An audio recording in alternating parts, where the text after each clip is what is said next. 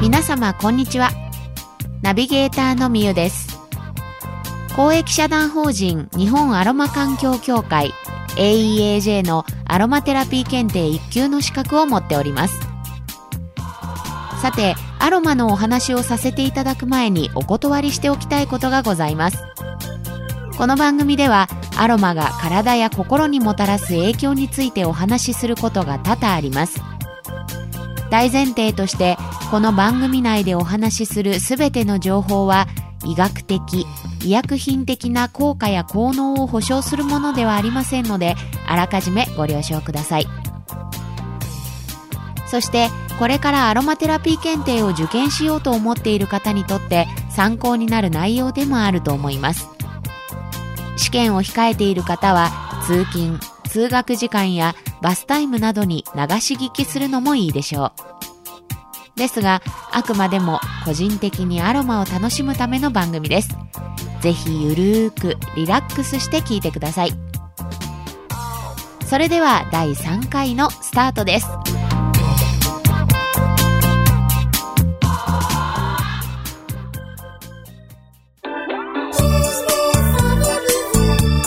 でリラクゼーション。この番組は名古屋市天白区平針駅徒歩2分のプライベートダイエットリラックスサロンアンティークの提供でお送りいたします。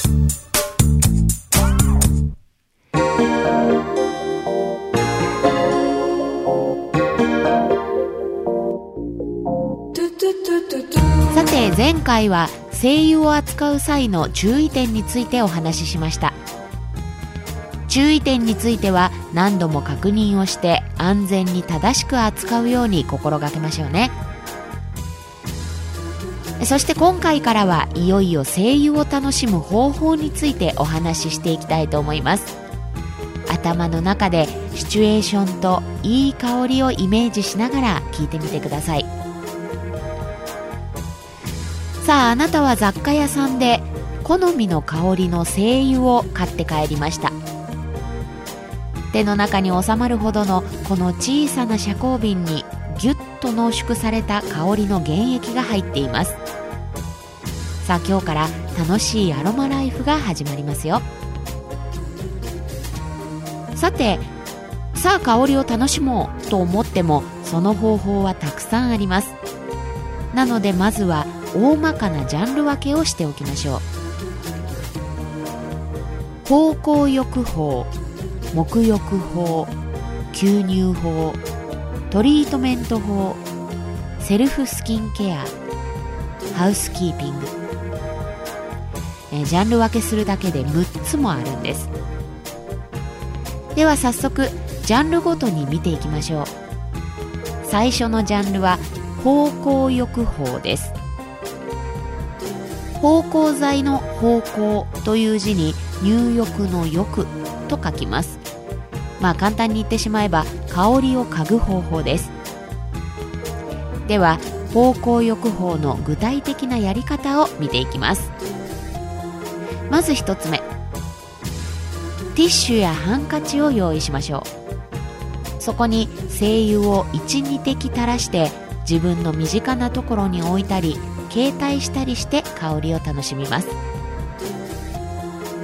ちなみに精油には色がついているものもあるのでシミになっても良いものを使うといいですよ。続いて2つ目。キャンドル式芳香拡散器と呼ばれるものを使ってみましょう。アロマポットやオイルウォーマーといったネーミングの方が馴染み深いと思いますが雑貨屋さんなどで安いものだと数百円で売っていたりします。上皿に水を張ってそこに精油を1滴から5滴ほど垂らします。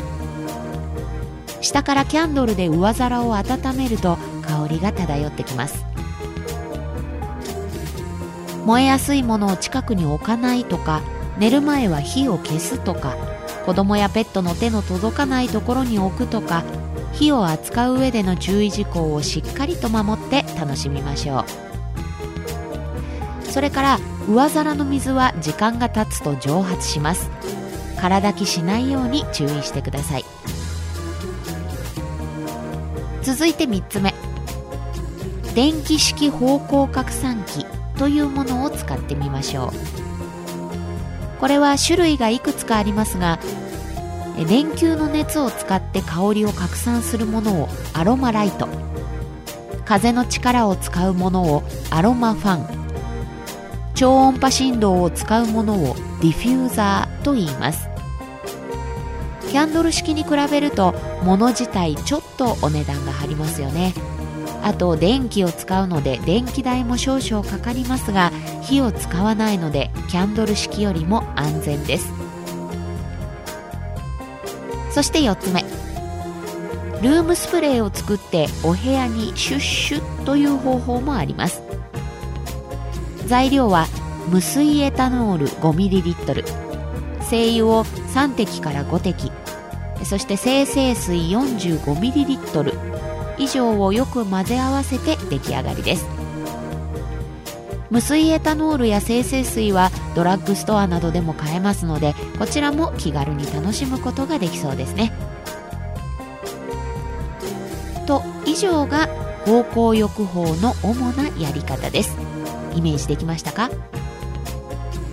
最後に方向浴法全般についての注意事項ですがお部屋の広さや香りの強さなどによって使う精油の量は微妙に調整が必要です。原液の香りを軽く嗅いでみて強そうなら量を少なめにするとか狭いお部屋で使う場合は少なめにするとかシチュエーションに合わせて調整しましょう。それから3歳未満の乳幼児の場合は方向浴法以外は行わないでください。精油が皮膚に直接つかない方法で精油の量は10分の1から2分の1が上限です。また体調不良の際や敏感な体質の方お年寄りや妊婦さんの場合も精油の量は半分以下で試してみて違和感や不快感があったらすぐに中止してください。心地よい香りは疲れた心と体を癒してくれます。1日5分でも寝る前などにいい香りが漂うお部屋でゆっくりとリラックスすると心も体もすっきりして翌日の活力になると思うのでぜひお試しくださいね。それでは次回の配信もお楽しみに。アロマでリラクゼーション。この番組は名古屋市天白区平張駅徒歩2分のプライベートダイエットリラックスサロンアンティークの提供でお送りいたしました。